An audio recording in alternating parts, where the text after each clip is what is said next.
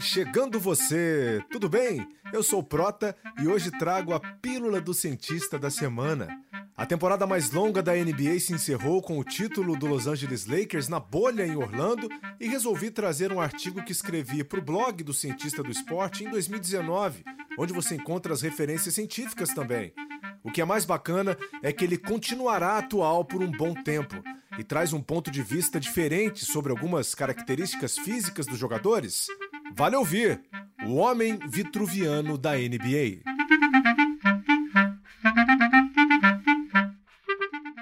Primeiro de tudo, você sabe o que é o Homem Vitruviano? Se não sabe, não tem problema. A gente volta no tempo para refrescar a sua memória. No século I a.C., um arquiteto romano chamado Vitrúvio desenvolveu uma teoria sobre as proporções perfeitas do corpo do ser humano. Anos se passaram e somente no século XV, Leonardo da Vinci viria a ser o artista responsável por tornar popular e o primeiro a conseguir traduzir essa teoria numa ilustração de medidas matemáticas perfeitas do corpo humano, que ficou conhecida como o Homem Vitruviano.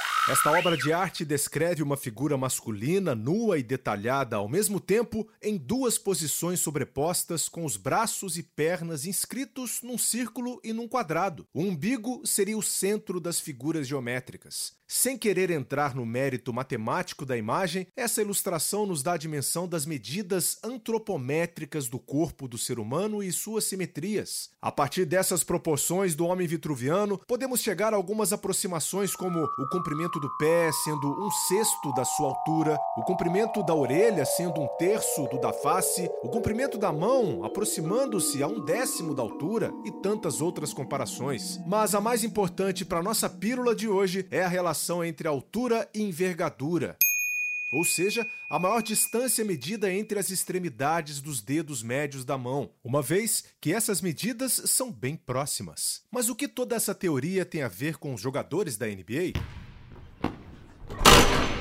É que esses atletas não obedecem aos padrões do homem vitruviano.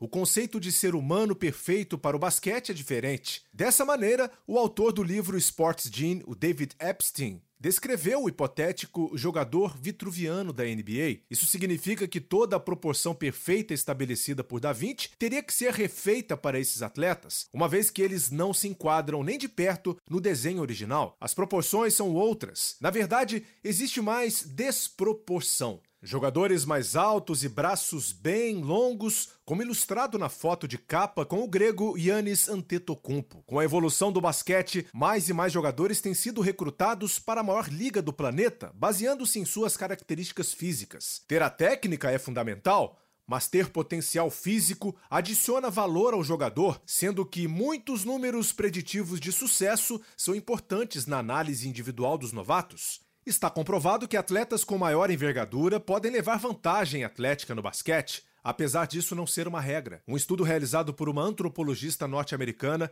analisou números de cerca de 3 mil jogadores da NBA, onde se comparou altura, envergadura e a relação entre essas duas medidas com atletas de MMA e indivíduos recrutados no exército dos Estados Unidos. Esse último grupo, usado como critério de controle, os dados mostraram resultados esperados de que os jogadores da NBA apresentavam médias mais altas de altura, cerca de 1,96m, envergadura de 2,07 metros e centímetros e uma relação entre as duas medidas de 1,06, ou seja, uma variação na envergadura de 6% em relação à altura comparado com os grupos controle e com os lutadores. Esse último dado mostra uma tendência de aumento na NBA nos últimos anos. Só por esse estudo, já percebemos que o conceito do homem vitruviano não se enquadra na questão, mas o que chama atenção nos resultados é que quanto maior a relação entre envergadura e altura, maiores as chances dos atletas terem altas performances na NBA. No estudo, jogadores com essas estatísticas elevadas eram melhores selecionados no draft da liga. Nesse contexto, poderíamos fazer uma comparação com a teoria da seleção natural de Darwin para o esporte, onde os melhores e mais adaptáveis se estabelecem. Claro que um forte componente genético exerce influência na forma como o corpo de cada um se desenvolve, e temos que levar isso em consideração também, além de outros fatores como o comportamento, o meio em que o atleta vive, pontos ligados ao desenvolvimento do atleta, como infraestrutura, aconselhamento técnico e treinamento, e também o nível socioeconômico em que o atleta está inserido. Para entendermos quais seriam essas características do homem vitruviano da NBA, eu organizei alguns jogadores em duas tabelas com percentual do quanto a envergadura de cada um é maior do que a sua própria altura. Tá lá no blog. O grego Yannis Antetokounmpo mostra-se como o menos desproporcional dessa pequena lista selecionada por mim, mas ainda com uma das maiores envergaduras da liga, chamando a atenção com seu porte físico e atleticismo fora do normal. O aposentado Manute Bol chamava a atenção pela envergadura de 2 metros e 59 centímetros, a maior da história da liga, mas Kevin McHale mostra mais desproporção em relação à altura com a envergadura, com chocantes 17,3% de diferença, a maior disparidade encontrada na história da NBA. Estamos longe de termos um padrão. Apesar dos dados indicando que ao longo dos últimos 30 anos a altura dos jogadores na NBA não tenha se modificado muito, não temos dados suficientes para afirmarmos o mesmo sobre a envergadura, mas notamos que grandes jogadores como Karim Abdul-Jabbar, Will Chamberlain, Jerry West, Michael Jordan, Scottie Pippen tinham essa característica marcante. O fato da envergadura de muitos jogadores não ter sido calculada nas décadas iniciais da liga torna difícil a afirmação de que essa medida seja maior nos dias de hoje. Mas como joga esse homem vitruviano da NBA?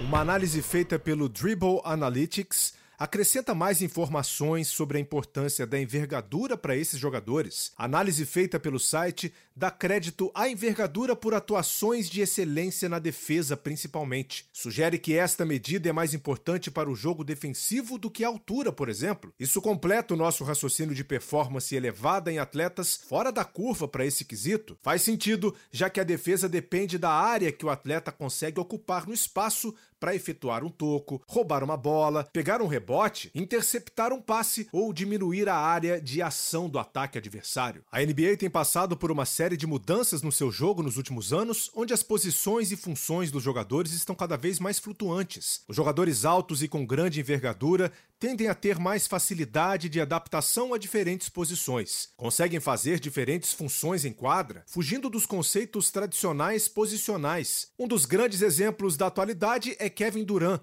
um jogador que mostra versatilidade para armar, atacar e defender muito bem. Apesar de sua característica física que o colocaria como um central. Não há posição fixa para um jogador como ele. Mas temos um grande exemplo que vai contra essa tendência estatística de favorecimento de altura e envergadura na NBA: Stephen Curry. Por ter altura abaixo da média da liga, com 1,91m, e por ter alcance por volta de 1,92, ele é o típico homem vitruviano de Da Vinci.